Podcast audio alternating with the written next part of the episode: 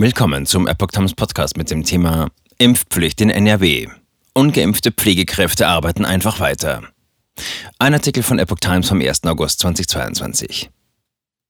Die einrichtungsbezogene Impfpflicht in Nordrhein-Westfalen wird zum Flop. Bislang wurden landesweit nur 66 Betretungs- und Tätigkeitsverbote für Pflegekräfte im medizinischen Bereich erlassen.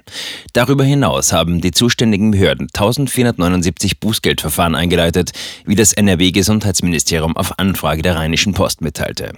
Die Kliniken, Heime und Praxen meldeten den Gesundheitsämtern aber 19.456 Beschäftigte, die keine Corona-Impfung oder Genesung vorweisen konnten.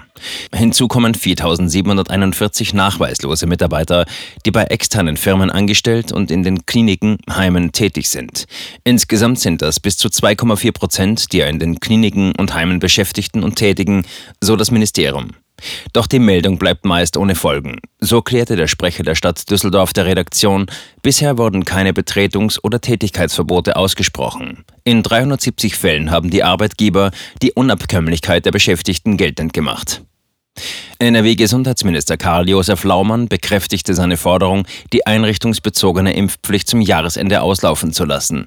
Aktuell ist die einrichtungsbezogene Impfpflicht geltendes Recht, aber der Bundesgesetzgeber sollte die einrichtungsbezogene Impfpflicht dringend auf den Prüfstand stellen. Eine Verlängerung halte ich aus heutiger Sicht nicht für sinnvoll, sagte Laumann.